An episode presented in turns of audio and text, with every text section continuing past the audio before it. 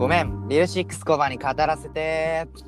来ました念願のいや マジではずい。こんなライブより全然はずい。いや、はいはずいですか？よろしくお願いします今お願い回します。ゲストということで、まあ、自分がいつも聴いてるアーティストさんの、えーラッパーのリルフィックスコバさんに来てもらいましたよろしくお願いしますお願いします。語っちゃいますよ。行きましょう今回まあちょっといろんな友達のつてを借りて今回ちょっとえーまあ知らせていただいて今回、はいリルシックスコバさん呼んで語っていきたいのがはい。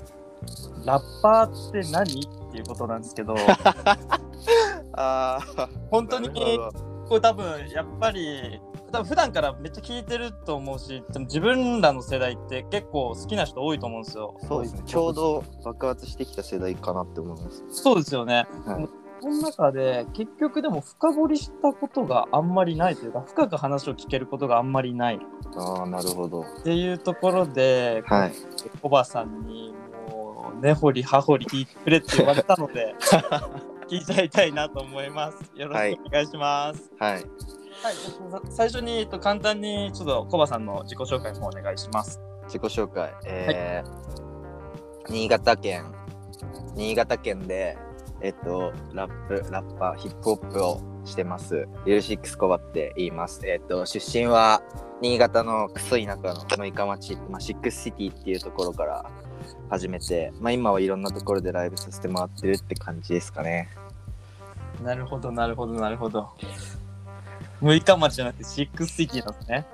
そうなんですよ。六日町の、うん、その六日町ってまあまあ市なんですけど、はい。むまあ、いや南魚沼市の六日町ってまあ町なんですけど、はいでそこのそこはもう結構その地域的にはい南魚沼って、あのすごいそのヒップホップとかのカルチャーが熱くてそれこそスケ、ままあ、関わりが近い、まあ、スケーターとかめちゃくちゃ多くて俺の友達とかみんなスケーターだしもう駅とか歩いてればもう絶対一人はスケート持ってるやつ見かけるしみたいな。でもう古着屋さんとかもめっちゃあったりしてもうその古着屋さんもの店主も元ラッパーだった人とか今も土日とかはクラブで DJ してる人とか、うん、もう結構熱い新潟だとめちゃくちゃ熱い地域なんですよ。そのヒップホップっていうカルチャーが文化が。でそこでまあお世話になってるお店があってそのはい。アパレルというか、で、はい。そこの人がそのシックスシティっていう、まあ、ブランドアパレルブランドみたいなのを立ち上げてメーカー町に店があって。はい。ここにすげえお世話になってて。でなんかその六日町そういうカルチャーを知ってる人たちは六日町を、まあ、シックスシティっていう呼び方をしたりするんですね、いそういうもう町として結構根付い元から根付いてた町で。それこそ僕が高校生の時とか行ってた美容院の人とかもうん。あのなんかもともと学生の頃とかは普通に DJ してたとかそういう人とかいっぱいいて そういう町で育ったんでもうなんか自然と身についたというか。そうなんですよあ、じゃあなんかこう、えすげえラッパーやってるよとかじゃなく、あ、あ全然。ラップ始めたんだぐらいな感じなんですね。あ全然そうそうっすね。あなんかあラップやってるんだみたいな感じですね全然。うん。そんなラッパーっていうことになんかよく思思うというかそれこそなんかラップやってるから有名人みたいな思われがち。なんか自分で言うのもあれですけどやっぱそういうなんかちょっとその同じ世界線ではないみたいな感じの言われ方をすることってやっぱあるんですよ。はい、僕もそう思ってます。いやいや そうなんですけど結局音楽やってるだけの一般人なんででてかもうその街とかはもうそういう人がうじゃうじゃいるからもう全然あもうラップ始めたラップやってるんだみたいな感じですね。でセッションしようよとかそんな感じのノリですね。もめちゃくちゃ渋いっす。う はえいいとこに生まれたなと思いますけどそんなすごいな、そういう街なんですね。新潟そう。えー、新潟というかにその南魚沼っていうところがですね。のその新潟なんかそこがすごい暑い。もうそうですね。新潟も、まあ、最近それこそ県新潟も結構今ヒップホップ熱いって言われてるんですけど。まあなんかその南魚沼それこそカルチャーが全然違った市と南魚沼市じゃうんだ同じくヒップホップっていうカルチャーはすごいあの盛り上がってるけどうん。その全然そのヒップホップの中のジャンルが違くて全然。うん新潟市とかは、まあ、新潟で言ったらやっぱしあの都会なんですよ。一は応県庁所在地なんで、はい。だからそあの新しいヒップホップとか流行りのヒップホップとかが結構流れたりするんですよクラブとかで。はいはいはい。けど南魚沼のクラブはもうなんていうんですか。そもそもパソコンを使って DJ してる人がいないんですよ。あのレコードとかアナログのレコード版とかも持ってきて、うん。その場でこうレコードをパーって選んでそれをかけるみたいな。うんうんうんなんか分かりやすいで言うとすればはい。90s ヒップホップって感じですね。昔のはいはいはいはい。ヒップホップ、ええもうそれこそヒップホップっていうのが日本に来たぐらいのヒップホップとかそれこそもうほんとヒップホップっていうのが始まった時のとかそういうレベルのヒップホップとかそういう文化を大切にしてる街っていうか。めっちゃかっこいいやん。すみませんとりあえず夏に3回冬に4回は行きますね。多いな。すごいな。えまあなんもないですけどマジ田んぼしかないんですけど。ねいやいやいや。田んぼとディッキーズが似合いますもんねちゃんと聞いてるっすね。当たり前じゃないですか。ありがとうございます。いやいやそうなんだ。すごい。じゃあでもさっきもあの繰り返しになっちゃうんですけどじゃあ全然ラッパーになるとか、そういうヒップホップに対してはこう免疫があったというか全然すすんなりこう始めたっていうのがまああのララップを始めヒップホップを始めるっていうきっかけだったんですね。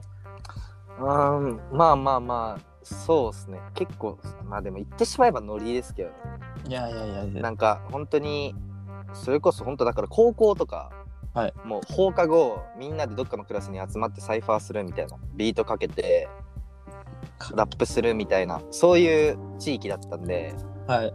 でだからそれでなんか その部活の先輩に「うん。お前もやれよ」って言われて、でちょうどその頃高校生ラップ選手権がめっちゃ流行ってたんですよ。はいはいはいはい。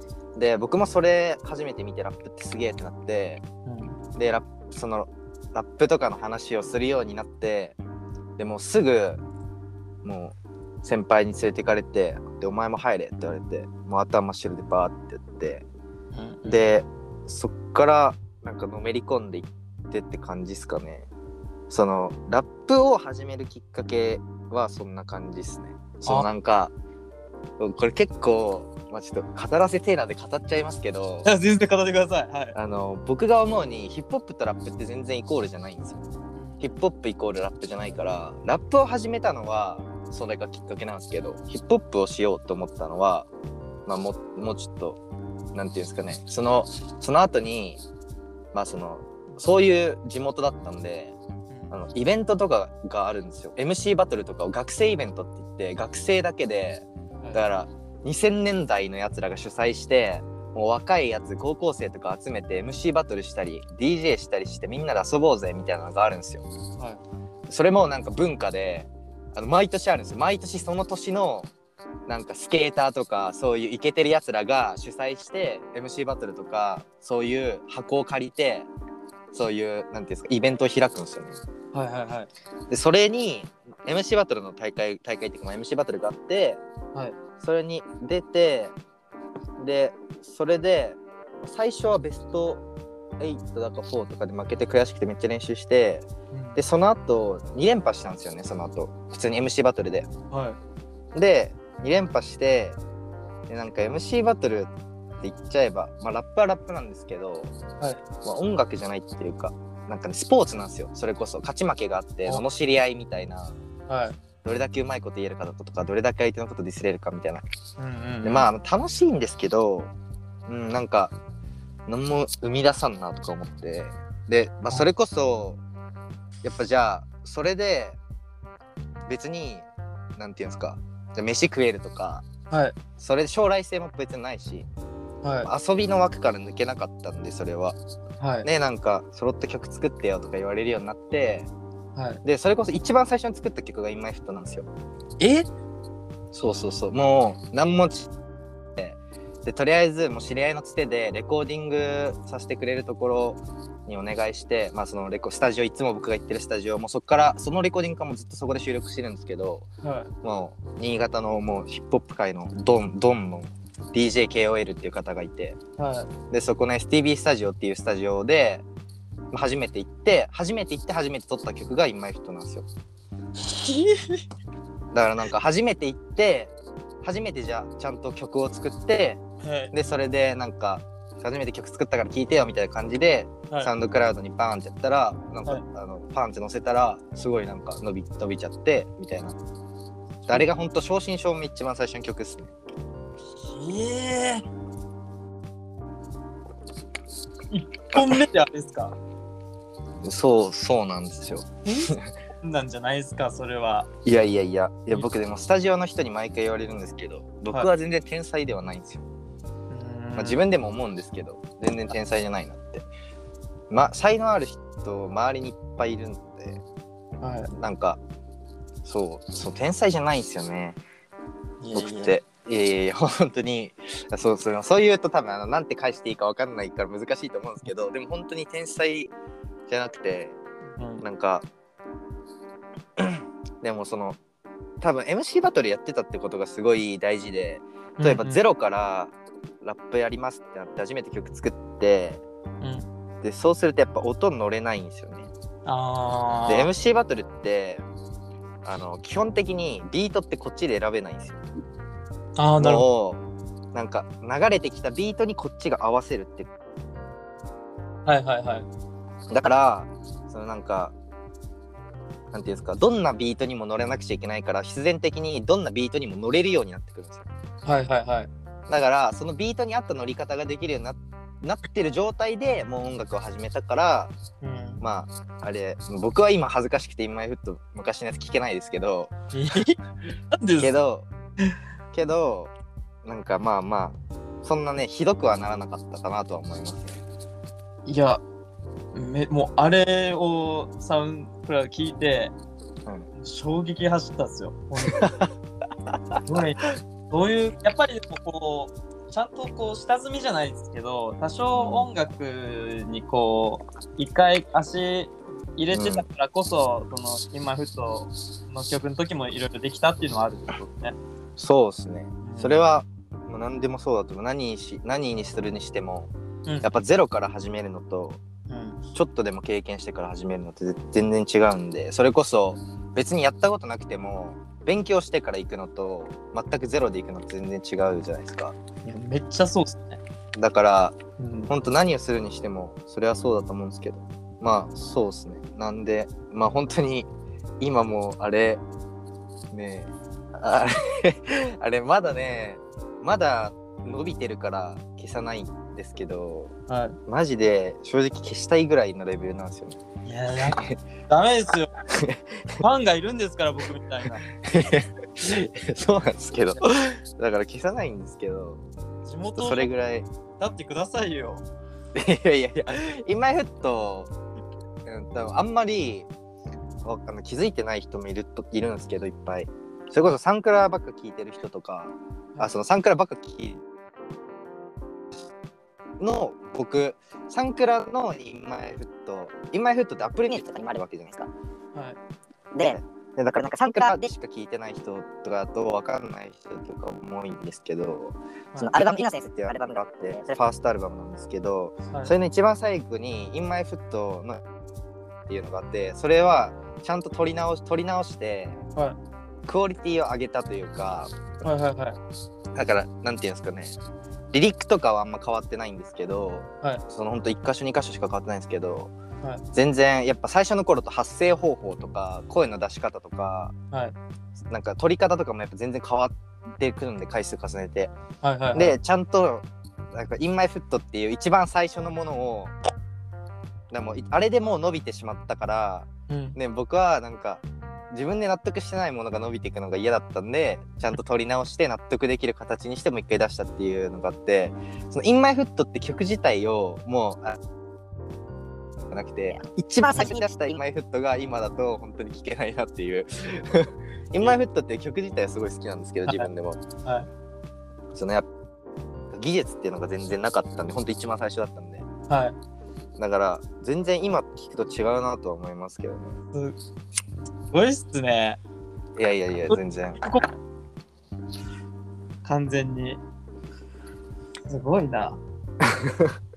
曲のそこら辺の話もちょっと聞けたんで、はい思いというか、じゃあちょっと、こっからちょっと技術的なはいはいはいルの話になってくるんですけど、こう曲作りはいのところで、うーん、どっちが先なのかなっていうのは、多分まあ多分こうサウンドを作ってもらうんですけど、そうですね、まあ、作ってもらったり元からあるサウンドをあの、まあ、買ったりとかもらったりとかですかね。例えば知り合いの人とかにこれでラップしてくれとか言われてビートもらうこともあるしはいはいはい、自分がかっこいいと思っ自分が逆に尊敬してるビートメーカーさんとかに連絡してはい、でトラックもらって一緒にやろうとかそういうの感じですかね。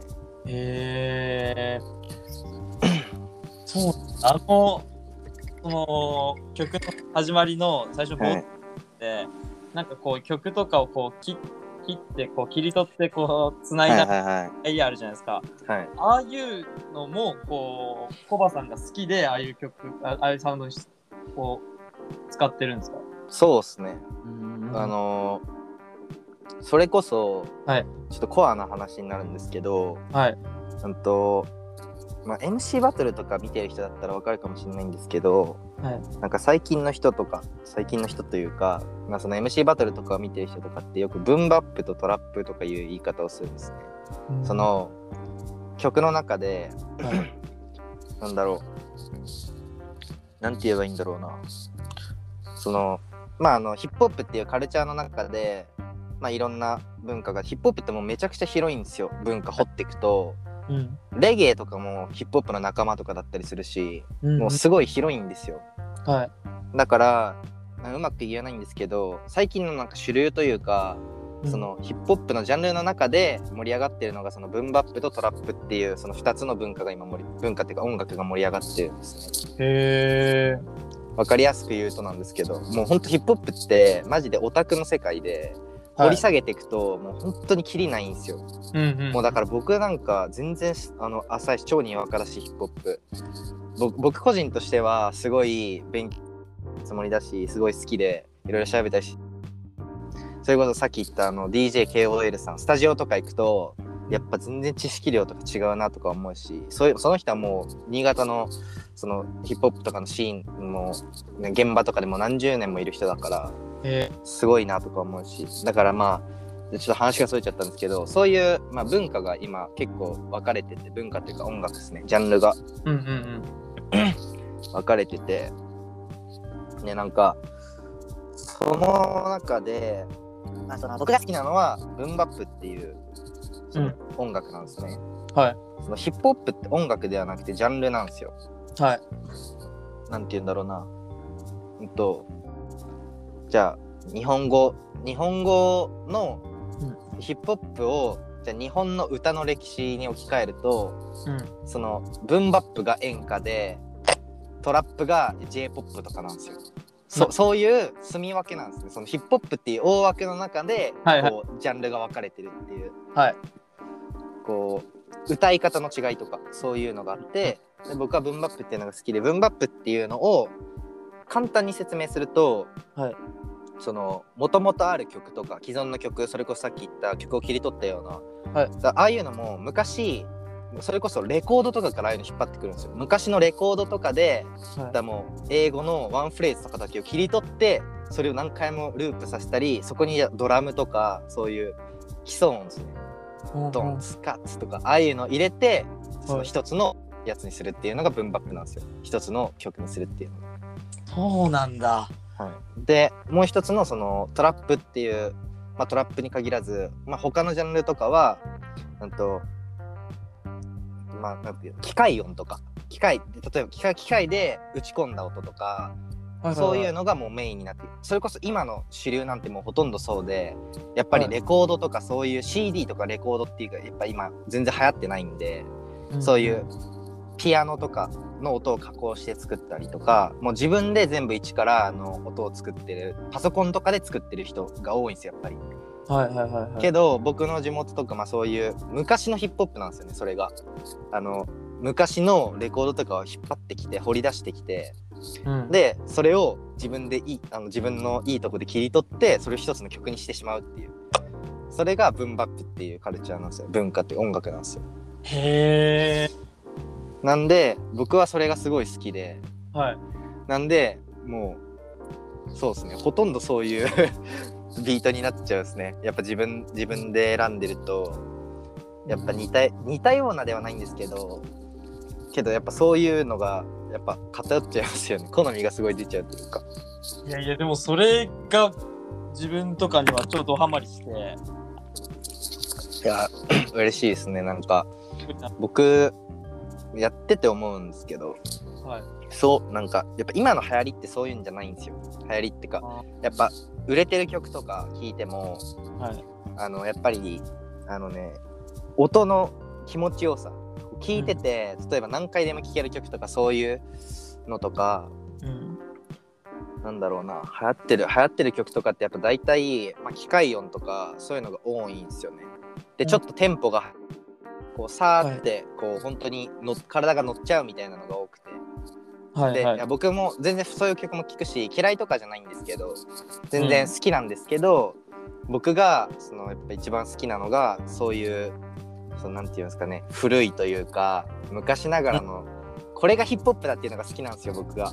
あの それこそヒップホップって今すごい広がってきてうん。もういろいろあのオートチューンっていうなんていうんですかねうん変声期ではないんですけどちょっとあのケロケロボイスというか ちょっとあの声にエフェクトがかかったような人とかもやっぱいっぱいいるわけじゃないですか今って。はいああいう人たちも僕は全然聞くし嫌いじゃないんですけどうん。その昔のヒップホップからするとやっぱ今すげえ新しいことしてるんですねそれって。うんうんうん。でだから僕は新しい子たちですげえなって思うんですけど、うんやっぱもうこれがヒップホップだろみたいな誰も文句言わせねえこれがヒップホップだろみたいなのが好きなんですよ僕うんうんうん。いや、わかります。聞いててわかるめっちゃ。そうそうそうだからもうちゃうんですよねうんうんうんうん。だからそんなね万人受けする万人する万人受けすることをやってないと思ってるんですよ自分でも別にうんそんな受け狙ってやってないんでうんだからそういう逆に言えば万人受けはしないけどハマってくれる人バーンってハマると思うんですよね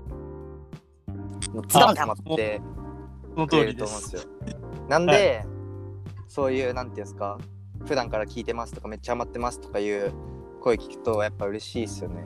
うんうんうん。なんかやっぱりうんそれこそさっきも言った通り万人受けはしないんで、はい。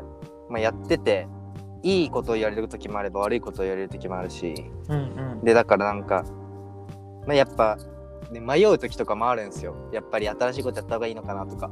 うんうんけ、ど、でもそこでブレたらダメだなと思ってでずっとやりたいことっていうかその好きなことやっててこうバーンってそこでこう、ね、僕と出会ってくれた人がいたらすごいなんか感慨深いですよねやっててよかったなと思いますねすごい本当にもう自分は大ファン。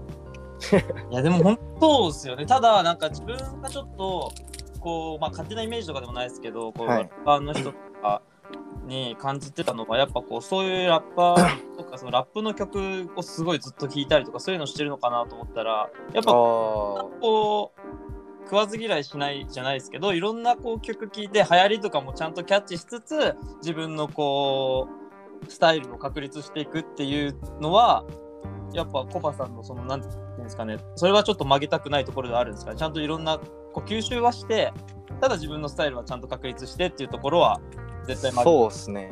あもう本当おっしゃる通りでうん。なんか僕はあのそれこそヒップホップに限らずいろんな人いろんなねジャンルでも例えば音楽に限らずうん。それこそサッカーとかでもそうですけどはい。やっぱこれが正解だっていう人ってやっぱいるんですよ。それこそあのもうそのずっと同じ業界で何十年もやってきた人とかってやっぱもうこれ以外認めないとかそういう人もやっぱいっぱいいるんですよね。うんうんうん。でそれこそこれじゃなきゃヒップホップじゃないだろうとかそれこそあの声変えたりするのなんてヒップホップじゃないしラッパーじゃないだろうとかいう人もやっぱ世の中にいっぱいいて。うん。だからそういうのも僕は僕が思うにですけど、うん。かっこよければいいじゃんって思うんですよね。ねえなんか何でもそうなんですけどやっぱ古参の人、ずっといる人とかってうん。にわかとかそういうのってやっぱ気が毛嫌いしてしまうものじゃないですかどうしても。はい。けど俺はだから歴とか関係なくかっこよけりゃいいじゃんっていう思考なんですよね。だから全然そういう流行りの曲とかも僕は否定するつもりもないしうん。それこそなんか流行りの曲ばっか聴いてなんか自分がないとか個性がないって思う人も世の中にいっぱいいるし、うん。逆に言えばなんかそんな古いこといつまでやってんのって思う人もいるわけじゃないですか。うん。うん。で僕が思うにその本当かっこよければいいじゃんがもう本当に正義っていうかその曲としていいものができるっていうのがゴールなわけじゃないゴールっていうか、まあ、その先にももちろんありますけどはい。ラッパーとしてまず曲を出すっていう段階で言えばいい曲を作るっていうのが最終目標なわけじゃないですか。まちもちろんないです。だからそこになんかそのいや流行りはやりたくねえとから、うん。そういうのって意味ないと思うんですよね。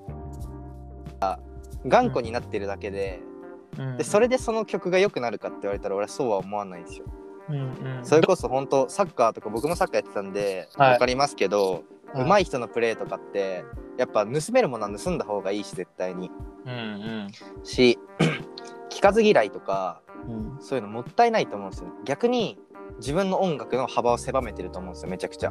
なるほどな。うん。うん。うん。うん、それこそ僕はすごいラップラップラップしてるラップをしてると思うんですけどうん。はい。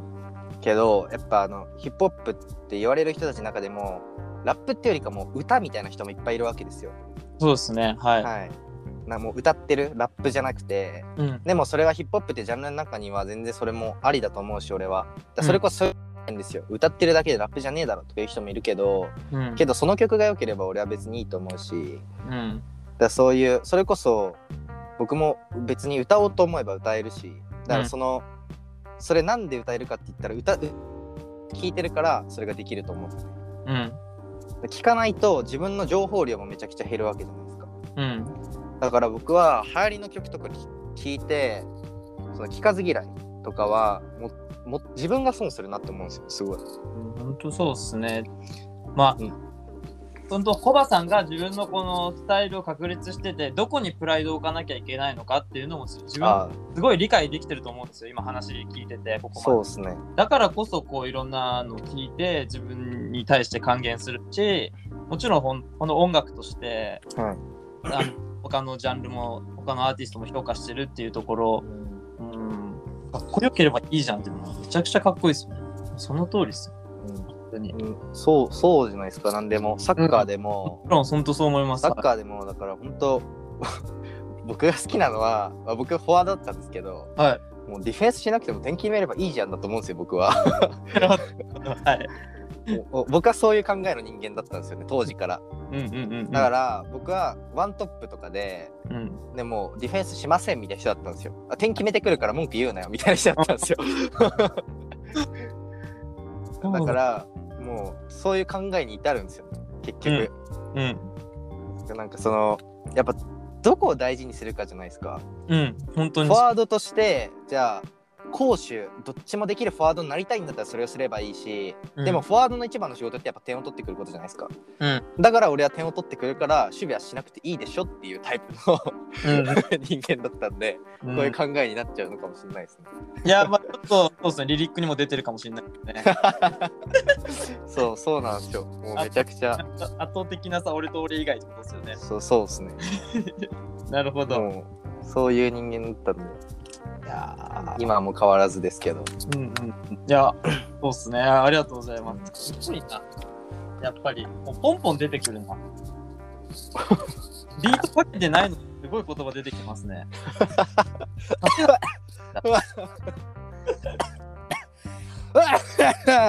大丈夫ですか？大丈夫ですか？ああ大丈夫です。はい。すみません。ありがとうございます。じゃあちょっと、はい。あの曲の作り方とか、じゃあどういうジャンルのことをやってるんだっていう話は聞けたんで、はい。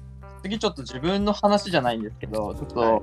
リレキコバさんの曲の中で自分が好きなベスト3っていうのを、あの本当に申し訳ないんですけど、今回ちょっと選ばせてもらって、どれもいい曲なんですけど、あ、なるほど、なるほど。そういうことか。でなんかはいはいはいまあ、こういう感じですよって言葉もらえたりしたらいいなと思って。あ、わかりました。はい、でまず3位から。はい。3位からは、あの3位は、えっと、新しい、あの、先日出したアルバムのはい。バタフライエフェクトおおが超好きで、いや、分かってますね。分かってますみたいな。なんですけど。は、はいちょっと自分それがすっごく好きで、いやー、なるほどね。僕を待っている君の元へが好きですね。あそこが気持ちいいです。あそこ気持ちいいす。ー、あれね、はい。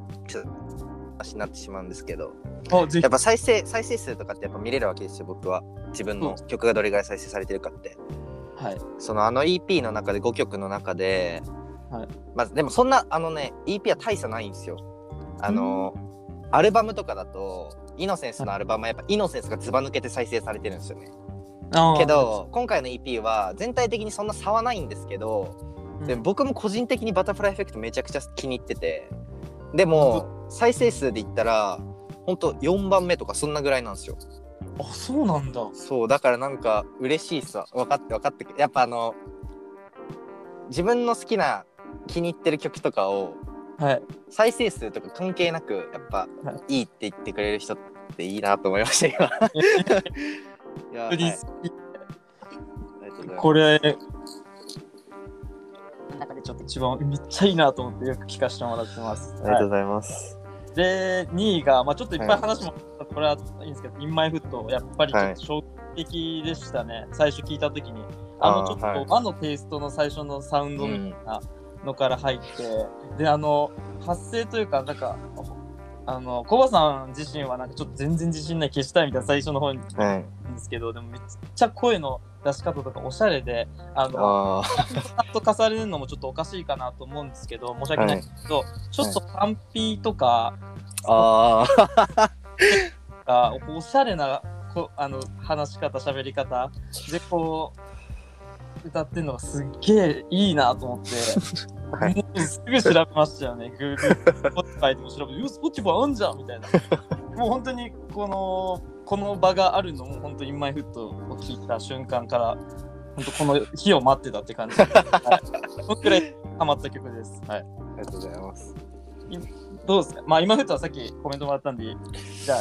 まあそうっすね。あのーでそれこそ、うんあの時の「インマイフット俺もう歌えないんですよね。あのもうあの時の声の出し方を忘れてしまって。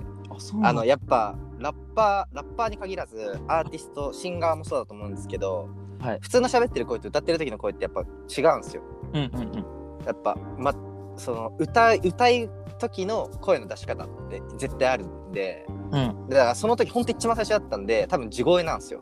うんうんうん。地声っていうかこの声のまま張ってる感じはいはいはい。大きい声出してる。けど今だと全然違くてその時の声を真似しようと思ってもできないんですね。もう覚えてないから。うんうん。じゃあなんか 多分その時は「Do you know 愛してるむいかまち」って感じだったと思うんですけど今だったら「Yeah, yeah, do you know 愛してるむいかまち」って感じなんですよ。今このラップの仕方だと今の。やばい鳥肌立った。えぐい。そのなんかその鼻に鼻にかかる出し方をしてるんですよねラップする時、はい。だからその昔の歌い方で歌ってくれとか言われると多分無理っすね。えだそういうの考えたらめちゃくちゃ特別な曲じゃないですか逆に。あーまあまあまあまあ。まあ思い思い出というかなんていうかね。もう全部はい。全てが超地元の仲間に書いた曲なんでもう初っ端からだって愛してる六日町って言って六日町ですかもうだからそういうもう曲なんですよもう。はい。そういうもうとりあえずその仲間たちにあの僕六日町に18年間住んでたんですけど生まれてから。うんうんけど、うん、と仕事の関係で今六日町にはいないんですよ。あそうなの？そうなんですよ。でなんでうんとそれこそ18高校卒業してすぐ仕事の関係でもう地元出たんですけどまあでもそれでも好きなんで結構な頻度で帰ってるんですけど。実際住んでるところは今六日町ではなくてまあ新潟ではあるんですけど。はい。でなんでその地元出た時にその思い出じゃないですけど地元を出てから始めたんですよねラップも。あそれこそ確か4月とかに、まあ、その4月高校卒業して4月に地元を出て確か6月ぐらいにレコーディングして確かあの曲も確かそんぐらいだった気がするけどな。67月2年前の67月ぐらいに出した曲だと思うんですけど、それ一番最初で地元出てでも地元忘れてないよっていうどこにいてもホラインマイフットっていう曲を作ったんですよね。それがきっかけなんでうん。その曲を聴けば地元のことを思い出せるんで僕も。うん。なんで僕が好きなラッパーとかってそういう情景が浮かんでくるラップが好きなんですよ。聴いてると考えさせられるラップ。はいはいがすごい好きで、はい。でだからそういう曲にしたいなと思ってて。でだから地元のやつが聴けばあここだなって分かるようなところとかうん。そういうのをもうふんだんにもう完全に言ってしまえば地元のりっすよね。もう地元のやつらに伝わればいいやつって出したらうん。みるみる伸びてってサンクラ今どんぐらいなんだ？最近サンクラ見てないんであれなんですけどはいでも 6, 6万でもいいねも1000いくつとか言っててだからびっくり僕もびっくりしてるんですけど1000 1100とか言ってたか分かんないですけど。いいな。えそうだね。まあちょっとインマイフットいろいろ話聞けたんですけどまあまあ置き土産じゃないですけどそういう形の曲だったってことですね。言ったら地元に対しての。そうですね。なんかそれこそレペゼンシックスシティって言ってるけどうん。だから6日町代表だぜみたいなこと言ってるけど全6日町いねえじゃんとかやっぱ言われることもあって。そうなんだはい。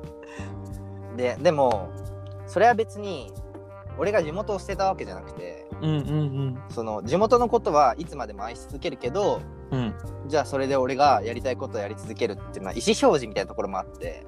でそれこそなんか曲出す出すって言ってて全然出さなかったんですよ。すげえダサいんですけどはい。出す出すって言っててなかなか出さなくて。はい。でそれででも出たきっかけでと思ってうん。撮ってで出したらもうその地元のやつらからもうここってあそこのことでしょとか、そうそうはい。ホーリープレイスなら深夜のマホロバーとかもうマホロバっていう場所があるんですよ。へえマホロバっていうもうほんと場所っていうかもう公民館なんですけどただの。えー、公民館があってはいでその公民館の裏に自分たちで勝手に、まあ、机とか公民館なんで机とか椅子はなんかまあポロポロの机とか椅子が置いてあるんですよ。はいそれをもう自分たちで勝手に出してでそこたまり場にしてたっていうだけなんですけど、まあ、だからそういう、まあ、ホロバって何ってやっぱなるんですよみんな。うんなるっていうか普通に俺が俺じゃなかったら普通になんか俺がネットで見つけたとか思うし絶対うんうんだからもうほんと地元の知ってるやつにしか分かんないくらいの曲を出してこうそれが今こうね人気というかそれで知ってくれてる人とかもいっぱいいるからなんかまあ思い出じゃないですけど感慨深い曲だなとは思います。うんすごいな。それこそなんか地元とか歩いてると歩いてるとっていうか、まあ、地元とか帰った時にうん。まああのなんていうんですかね、まあ、声かけてもらうこととかあるんですよ。うんうんうんもうあのコバさんですか？とかそういう、まあ、なんか写真撮ってくださいとかそういうのもまあまあそんなねそんな別に有名人でもないんですけどありがたいことに声かけてもらったりすることもあって。はい。でそれこそ地元の卒業した中学校とかはい。だからもう2006年生まれの子とかからフォローとか、フォローされたりとか DM 来たりとか話しかけられたりとかするとはいやっぱなんかそれ6年なんてだって、ね、学校で行ったら高校で行ったら2週違うわけじゃないですか。はいはい。でも俺のこと知ってくれててでなんか中学校とかでも話に上がったりするなんかその俺がだから当時担任だった先生とかも俺が今ラップやってるとかそういう話とかも聞いてるらしくてかっこいい。だからそういうのもいいなって思うしうん。それこそだからあの六日町駅とか、うん。あの多分なんですけど友達づてに俺のことを知ってくれてた子とかが多分そんなに詳しいわけじゃないんですけど多分友達とかがとかかけてくれてうん。でなんか顔とかは知知ってるけどみたいな。そこまで別なんなんて言ったらいいですかね。あのそこまでうん。熱狂なファンじゃないよとか言う人でもうん。こ この前笑ったのがはい「もしかして愛してる六日町の人ですか?」って言われて「ああそうですけど」とか言ってそうそういうこともあるんでまあまあその地元の人たちにやっぱ届いてるっていうのはいいなとは思いますよね。地元その地元にちゃんと届いてくれてるっていうのは。素敵っすね。そうですね。ねありがとうございます。すみません。ははい。い、いやーまあこれが本当にもう本当に大好き。びっくりしましたこの曲で。はいはい。じゃあちょっと第1位いきます。第1位もちょっと出てたんですけど、えっと、イノセンス。まあですよね。申し訳ないけど、はい。イノセンスが本当に好きで、サッカーする前、試合前とかに聞いたりとかしてて、あありがとうございます。すごいなんか、かっこいいんですけど、ななんていうんですかね、なんか、こう、なんかこう、熱いかっこよさっていうよりも、おしゃれなかっこよさなんですよね、リリックがすごく。ああなるほど。なんかそれをすごいこれ聞いて感じてて、はい。この歌詞とかもどうもう本当になんかすげえなと思ってたんですけど今日話したらあそれ、はい。コバさんこの歌詞書けるわと思いました今日話してこんなかっこいい考え方ならそれあれ書けるわ。まあでも本当にビートに乗ってその韻の踏み方とかはい。ありますけどでもすごいなと思って。この曲とかはどうですかね？この曲に関しては、はい。まあそのファーストアルバム。なんで、えっと、まあ、19の時に出したんですけど、はい。なんか 僕の中でですけど勝手に目標というかこうやっぱ、うん、と曲を出すタイミングとかもいっぱいいろいろ考えるわけじゃないですか。はい。で、まあアルバムってなった時にアルバムってもう言ってしまえば集大成なわけじゃないですか。そうですね。で僕の周りとか、まあ、周りに限らずですけどあのまあ東京とか行けばとかもうすでに結構名のある人とかは全然あれなんですけどはい。あの、まあ、僕の周りとか、まあ、近しい人も含めて10代でアルバム出してるやつなんていないんですよ。いなかったんですよ。いやいないっすよ普通。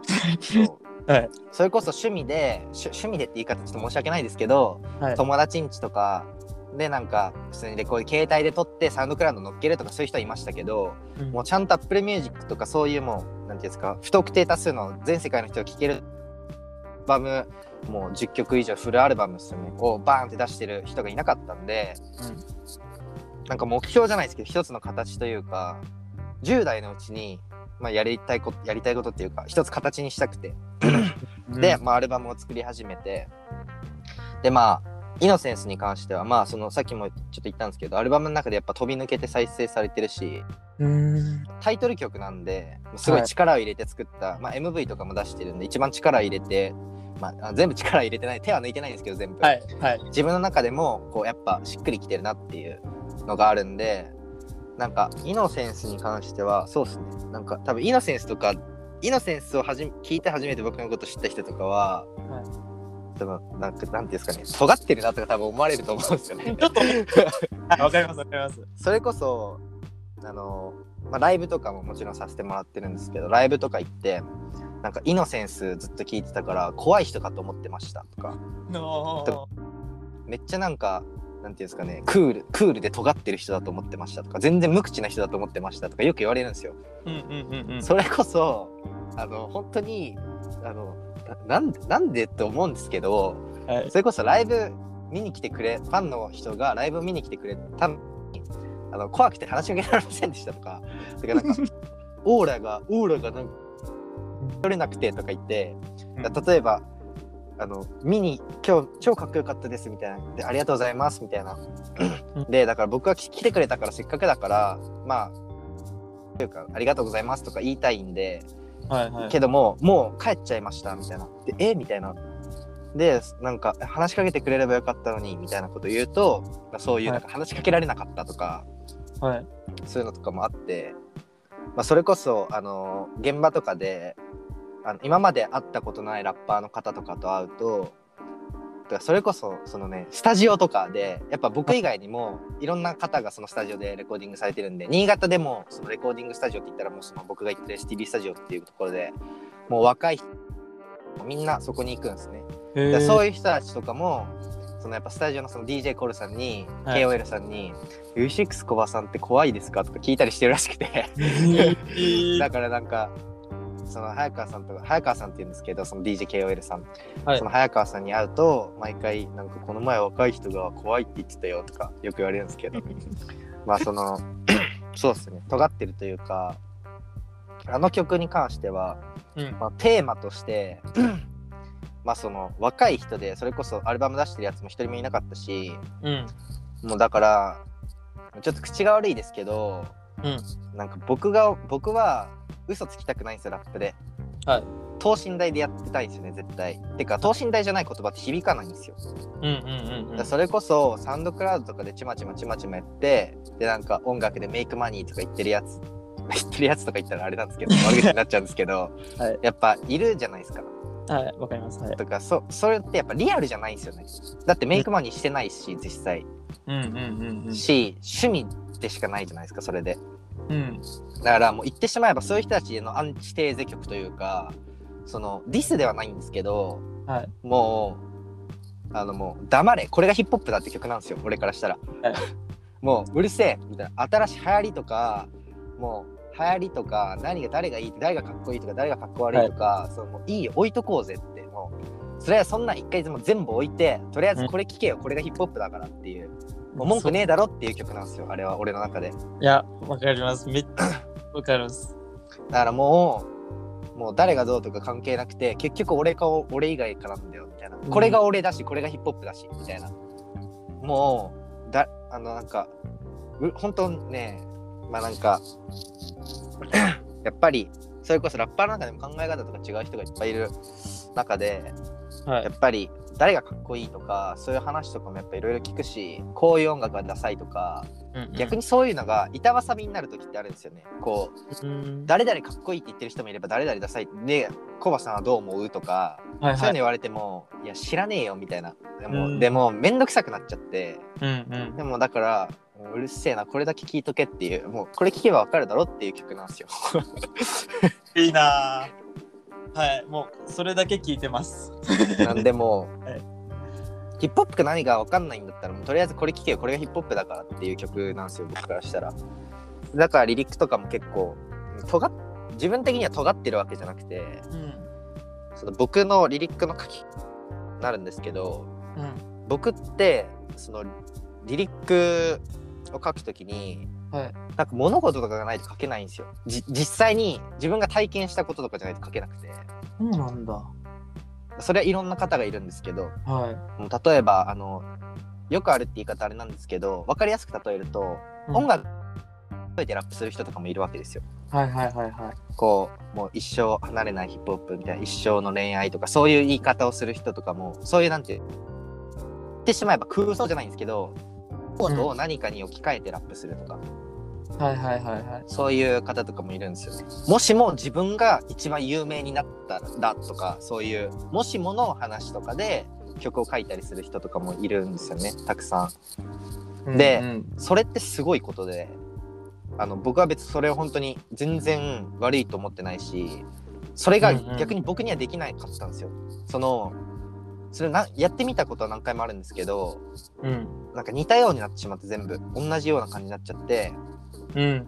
でだから僕は実際に物事が起きた時にしかできなくてだからそういうことがあった時にしかああいう曲は書けないだろうし、それこそ、うんあの一番新しい「ファイブライトっていう5曲入りの,、まあそのミニアルバムみたいなのを最近出したんですけど、それ、はい全部結構明るい曲なんですよ。まあ、そのタイアルタイトルも「ファイブライト5つの光」っていう明るい曲なんですよね全部。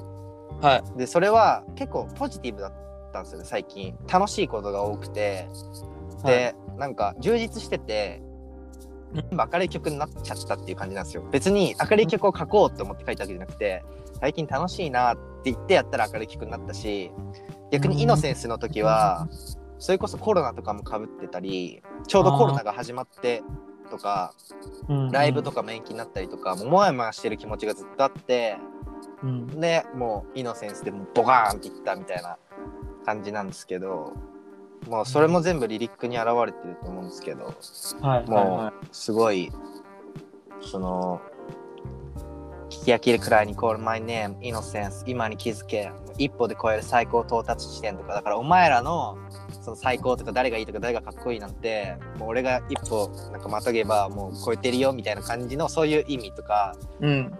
なんかそういうなんていうんですかねうんまあ 言ってしまえば尖ってるんですよねそうなんか、まあその言葉もそうですし、そのビートの乗せ方もそうですけど、あの尖り方がおしゃれというか、伝え方あかっこいい感じで。うん。ですけどおしゃれに感じるのは、なんとそれも書き方になるんですけど、はいなんか僕さっきも言ったんですけどその考えさせられるラップが好きなんですようんうんうん。だから聞いてて風景が浮かんでくるとかあこういうことがあってこの人はこういう歌詞書いたんだろうなとか思うラップがすごい好きではいはいはい。だから自分もそれは別にしようと思ってしてるわけじゃなくてそういう書き方になってしまうんですよわかりややすく言えば比喩表現なんですよ全部、うんうんうん。そ、の直接的な表現は僕あんま好きじゃなくてうんうん。例えばそれこそイノセンスで言ったらえっとイノセンスで言ったら宮北101匹ダルメシアンクソワん？宮北101匹ダルメシアンアイドルじゃねえクソワキの代弁者っていうラインがあると思うんですけど、はい。そこもそのなんかわざわざあのなんていうんですか2番センチが多いとかうん。似たものばっかでっていう言い方をしたくないんですよね、うんうん。だか、ら101匹ダルメシアン全部同じ柄じゃないですか。はい。あ同じようなやつばっか多い多いしなんかそのアイドルみたいなか顔顔とかなんていうんですかねラブソングとか歌ってる人うん。あのラブソング自体が悪いわけじゃなくてはい。ラブソングを歌ってヒップホップって言ってる人が僕はちょっと苦手で、はい。あの言ってしまえばラブソングでいけばいいのにそこにヒップホップって言わなくていいじゃんみたいなそのヒップホップの看板を借りてラブソングを歌ってる人うんうんうん。だそれこそヒップホップっていうものが広くなってきたんでそういう方も増えてきましたけど、はいはいはい。それは、えっとうん、その別にヒップホップじゃなくてもいいと思うんですよ。だからさっきラップとヒップホップはイコールじゃないって言ったんですけどそれこそラップとかだって、あの嵐の桜井くんとかサクラップとかやってるじゃないですか、あれもラップ、ラップなんですよ。けどヒップホップではないじゃないですか。J p o p じゃないですか完全に。そうですね。はい。だからそういうことだと思うんですよ。だからもう j p o p っていう枠でやってくれればいいのにこうなんていうんですかアイドルみたいなうん。こと、アイドルみたいな、ね、曲とかなんそういうなんていうんですか感じを出してなんかヒップホップとか、なんか言ってるのがちょっと僕は苦手だなと思ったんで それもそのままアイドルじゃねえクソガキの代名詞っていうそうそういうなんていうんですかねうん。言ってしまえば僕も説明したくないんですよ。その聞く人によって答えが違っていいんですよ。はいはいはいはい。あの本当に謎解きと一緒ではい。僕がこう思って書いてるんだろうなとかが伝わる人には伝わってくれればいいし、うんうんそんなんでいいと思うんですよねヒップホップって。これが正解ってあると面白くないというか。うん。うーん。でもそういうそういうこっち側に考えさせるようなリリック書くっていうの難しくないですか？いやああの伝えねたいよねってあのこ答え出した方が簡単じゃないですか逆に言うとだからそこまで考えて歌詞書いてなおかつそうリズムと韻も踏めててやばいっすね普通に。なんかそれも MC バトルのおかげだと思うんですよ。なんかこれを言ってしまうと自慢みたいになるんであれなんですけどはい。本当にあの変な意味じゃなくてはい。僕あんま考えてないんですよ。ああのそれこそ俺俺の仲間とか毎日一曲作るとかそういうことやってる人とかもいるし、のすげえなって思うんですけど僕本当だからさっきみたいに物事がないと書けないしうん。書こうと思って書けないんですよリリック、うん。そのよしリリック書くぞって書けなくて降ってきたものをメモとかしたりビートとか聞いてたら歌詞が出てきたみたいな感じで歌詞を書いてるんでだからほんだから本当その時の感情とかにめっちゃ歌詞が左右されるしうんうん。だからなんかそういうなんてここはこう思わせるようにか書こうとかここは盛り上げたいとかそういうの考えたことなくて、うんうんうん。であの自然にやってたらできちゃできちゃったって言い方がすごい悪いんですけど本当にそういう形なんですよ毎回、あの本当に韻とかも無意識に踏んでるし。だからそれはあの癖づいてるものなんでうん。なんだろう。そそれはあのなんて言うんですかね。こういう風にやればいいんだよとかはないってことですよね。そうそうなんですよ。だからラップ教えてって言われても言ってしまえば感覚でやってるんですよ全部。うん。うんロジックじゃないってことですよね。そうなんですよ。えー。だからあんまうまく説明できないんですけど。いやいやいや、でもこれ聞いて、だいぶ、なんていうんですかね、まあ、コバさんについてもわかるでしょうし、こう、なんか自分のスタイルを見つけるとか、そういうのの大事さとかもすごいわかると思いますけどね、今日のこのお話。ああそそれだと嬉しいですけど。いや、すみません、ありがとうございます。ちょっとこのプチコーナーをやったんですけど、すごいめっちゃ語っていただいて、ありいやすいません。はい、ちょっと自分自分の曲好きなんでね。えそりゃそうっすよ。そうっす。うん。で本当に思うのが、はい。自分が納得できない曲してもらえるわけないと思ってて。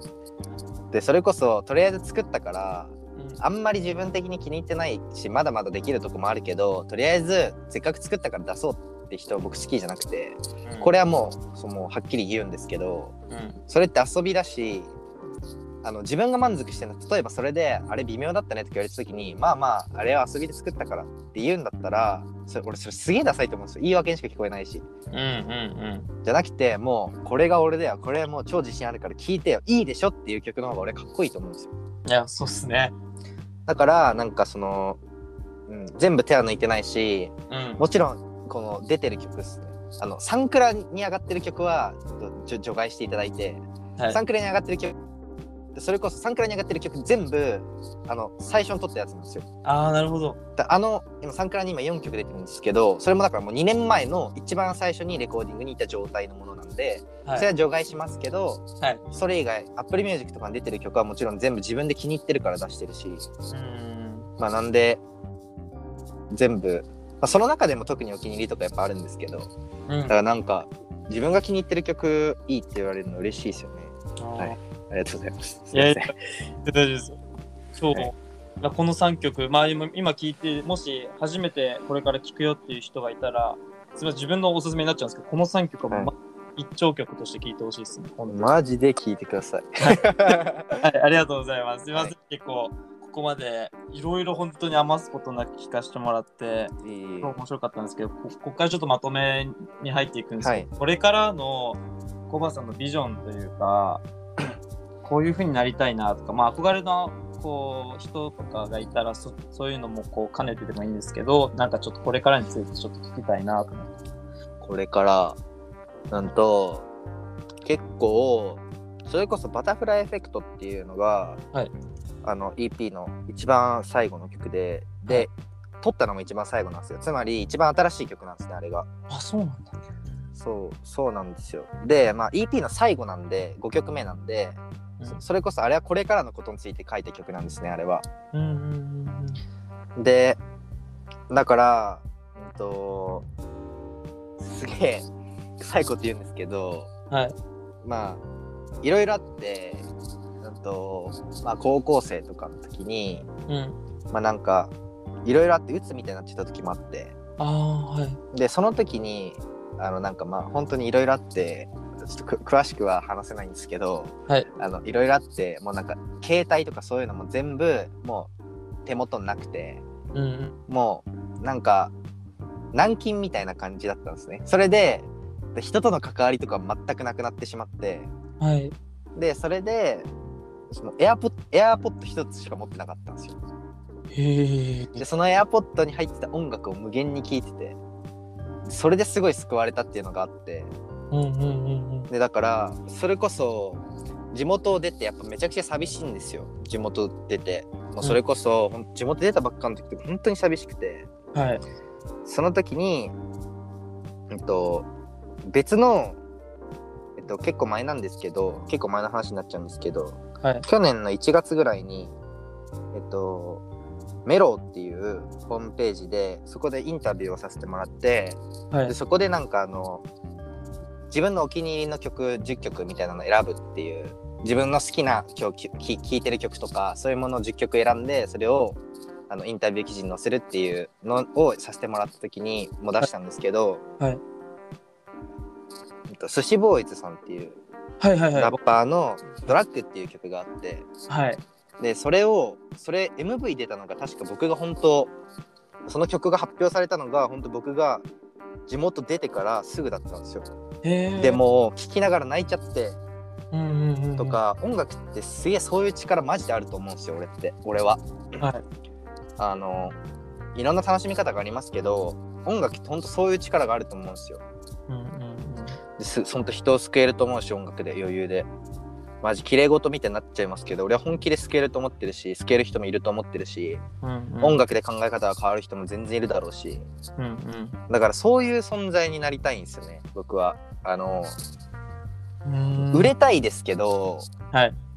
一番はそこじゃなくてまあ、マジで切れ事なんですけどうん。もちろん売れたいですよ。包み隠さずに言えば売れたいですけど別にバズりたいとか有名人になりたいとかじゃなくてうん。もう音楽で生活できればそれで十分だしそれ以上にこう聞いてくれてる人がなんか感じてくれるような人になりたいんですよね。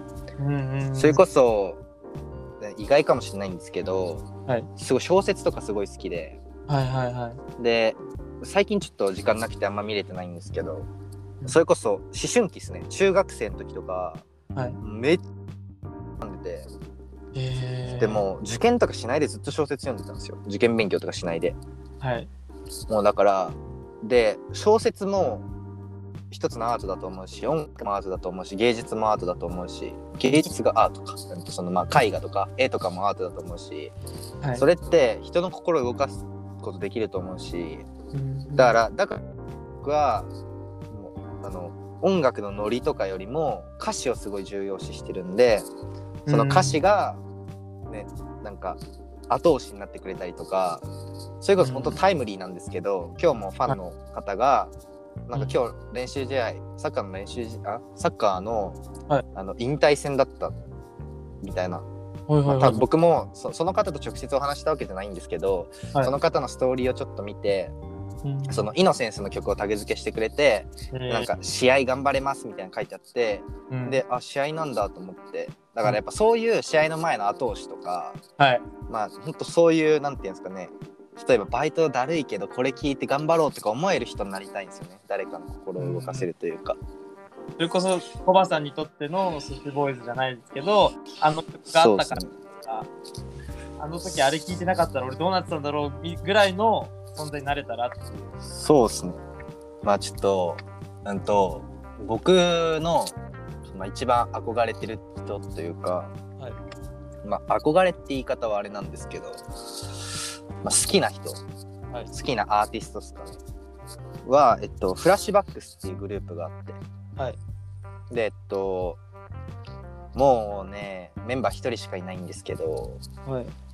うんともともと3人いて、はいえっとフェブキッドフレッシュのはい。JJJ っていう3人組のグルークルーがあって。はい。でその JJJ って、まああの、全員もちろん好きなんですけど3名。はい。JJJ っていう人が僕はすごい一番好きなラッパーで、はい。まあ、ラップだけじゃなくて曲も作ってだから全部一人でやってるんですけど一人っていうか全部自分でできるんですけど、はい。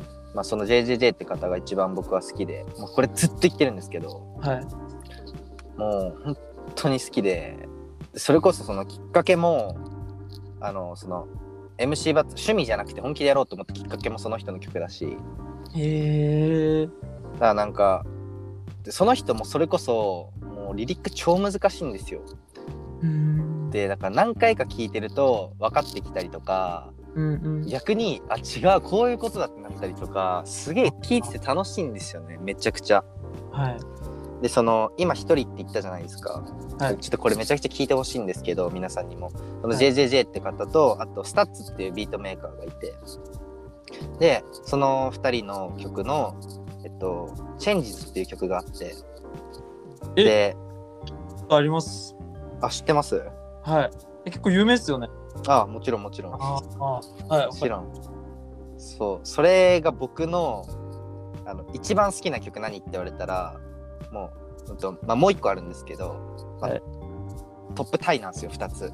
でそのうちの1個なんですけど、はい。それも聞いた時泣いちゃって、へー。でそのその曲がそのさっきもう1人なんですけどって言ったと思うんですけどその3人いたのが、はい。そのメンバーが1人死ん亡くなっちゃったんですよ、ああはい。はい、でそのその亡くなったメンバーに向けて書いた曲なんですよねあれ実は。そうなんだ。そうなんですよ。でもうだからそれとかを知ってるね僕からするともうすげえ泣けてきちゃうしいろんな意味に取れるしでそれこそ一番最初から「全ての罪に目をつむる」っていうバースがあるんですね一番最初頭。はいその全ての罪に目をつむるっていうところだけでもじその全ての罪に目をつむるっていう言い方がもうすっげえおしゃれだなと思ってて。うん僕の解釈だと全てのもうなくなっちゃったから今までのお前がしてきたこととかでなんか嫌なこととかお前に思うところもあったけどもうなくなっちゃったし今更振り返らないもうもう目をつむっておくよって意味だと思うんですよね俺は俺の解釈だと。うんでそれをだからねもう後もう後腐れなしでもうお前が今までしてきたことお前のどんなことも受け入れて俺は一旦許すよみたいな意味だと思うんですよ。それを全ての罪に目をつむるっていうそこだけで表現してるっていうのがもうすもうすごくて。もうだからなんかちょっとここの人の話になっちゃうとすげえ語っちゃうんですけどマジで好きなんで。はい。あのそうそうなんですよ。だから僕もそういう曲が好きでリリックが。うん意識るんですけどまあ本当まあもちろんなんですけど有名なんであのこのラジオ聴いてくださってる方も聞いてもらえればと思うんですけど本当にあの僕のルーツというかリリックの書き方とかも含めてあの真似は全然してないんですけど、うん。僕を作り上げたっていうんですかね。あのリルシックスコバがこうなった原因というか もう元凶というか悪夢の始まりというか なんですけどもそれ聞いてほしいですね。なんで、はいこれからは憧れではあるんですけど、まあ、その人になりたいわけじゃないんでイノセンスでも言ってるんですけどはい。全然その人になりたいわけではないのでうん。まあそれが僕のルーツでだしまあそれに、まあ、関わらず俺も、まあ、誰かにそう思わせるような存在になりたいって感じですかね、まあ、ゆっくり自分のペースで、ね、やっていければと思います。うわーすみません。ありがとうございますめっちゃ、はなるほど。そんなこういろんなこう今に至るまでにすっごいいろんな物語があって。もうすごいっすよ。僕の人生波乱万丈ですから。す本当に。ごいっすよ。このラジオもそういうのが本当にやりたくて。あの激レアさんとかわかります？テレビ番組の。え激レアさん？はい激レアさんってなんかすごい人をなんか連れて話す番組とかへえついてっていいですかとかあーあるんですけど。なんかそういうこう人にフォーカスしてでも人ってすごいドラマあると思いますし、それこそコバさんのもう人生超面白くてまだまだまだいろいろあると思うんですけど 本当あ来ていただいてとりあえずあの1個目の夢がまずその1個目の夢というか目標というかまず話してみたいなっていうのがあったんでそれは叶えられたんで次ーは、あの生でライブ行かせてもらってあーでちょっとあ怖かったんでかあの喋れませんでした DM で でもマジで、はい。えっとコロナとかではい。延期になっちゃったんですけど、はい。全然東京とかそっちそっち県の人とかとかも、えっと、ライブですね呼んでもらったり、はい。あのなんかコロナ収まったら呼ぶねとか言われてもあるので、マジで機会があればはい。ぜひ。お願いします。もうはい。ずっとあれチェックしてるんでインスタとかで。ありがとうございます。リッキーズで行きます。はい。ディッキーズで行かしてもらいますね。わかりました。あお願いします。ディッキーズで。僕もディッキーズ入っていくんで。本当ですか？はい。ないな楽しみだなんか本当にもうサインとかもいっぱいもらっちゃおうと思ってるんで。け腱鞘炎にだけなんないようにあの聞き手じゃない方でマイクだけ使ってもらって ライブ。はい。そんぐらい本当に忙しい中ありがとうございます。最後にいえいえ。コバさんの方から告知とかあのあったらこっちの方だけ曲曲というか、まあ、アルバムはい。出たよとかでもいいんですけど。そうですね、えっと、5月1日に、えっと、ファイブライトっていうミニアルバム、5曲入りのミニアルバムが、えっと、Apple Music、Spotify、LINE Music も含め、うん。それだけじゃなくてね、あのいろんな Amazon Music とかも含めて、まあ、そういうサブスク、うん。サブストリーミングサービスに、えっと、配信されているので、えっと、それは、えっとまあ、自分の中でも、なんていうんですかね、新しいというか、うん。そのさっきも言ったんですけどうん。結構尖った部分もあったんですけどなんかそうやっとその新しい赤い部分もやっと出せたかなみたいなこともうん思うし、うんクオリティがもう段違いなんですよ。あのこれこれはちょっとラッパー側にしか作ってる側だとすごい分かる違いなんですけど。うんなんですけど、まあ、自分でもすごいいい作品ができたなと思ってるのでうん。それは絶対聴いてほしいのとあとその、えっと、ファイブライトの「ハバナイスデー」っていう曲が、はえっと YouTube で MV も公開してるのでうんそれはチェックしておいてほしいですね。あと、うん、あとは、まあ、これからももちろん、ね、活動は続けていくわけなんで、まあ、インスタグラムとかそういうので僕のことをちょっとチェックしていていただけたらと思います。はい、はい。僕も一ファンとして追っかけ続けます。お願いします。あ追加追加なんですけど、アンブレラもめっちゃいいんで聞いてください。アンブレラ、アンブレラ気気持ちいいっすよね、あれ。はい、めっちゃ好きっす。ありがとうございます。はい、最後また最後にちょっと加えちゃったんですけど、はい。はい、これも大好きなんで、もう本当に聞いてる人はみんな聞いてください。で、本当になんか音楽とか関係なくいろんなことに通ずる話が今日聞けたなっていうふうに本当に思って、まあ、特にそうですね。19歳、18歳とかもそうですけど、ここら辺の学生とか、本当刺さる内容だったなと思うんで、本当にやりたいことやろうみんな。本当に。マジで。本当一回しかないから人生。マジで。これだけは言っておきたいです。マジで。あのやりたいことやろう。本当。あのやらない後悔よりやった後悔だからマジで。とりあえずもうやろうと思ったらもうそ次の日にやりなさい。もう 本当に。本当にやりたいと思ったらもう次の日にやりなさい。もう芸能人と会いたいんだったら毎日 DM 送りなさい。本当そうそういうことだと思うんですよ。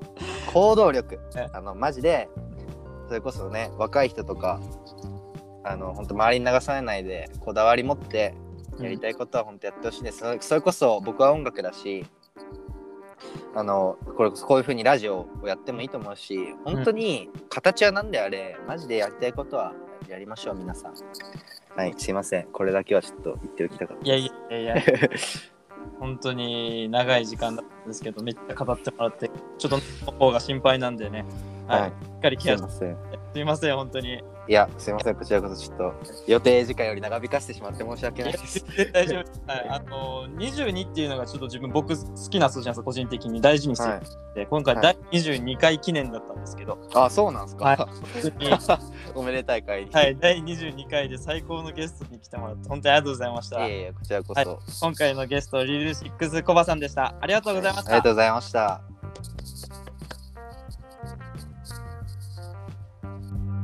「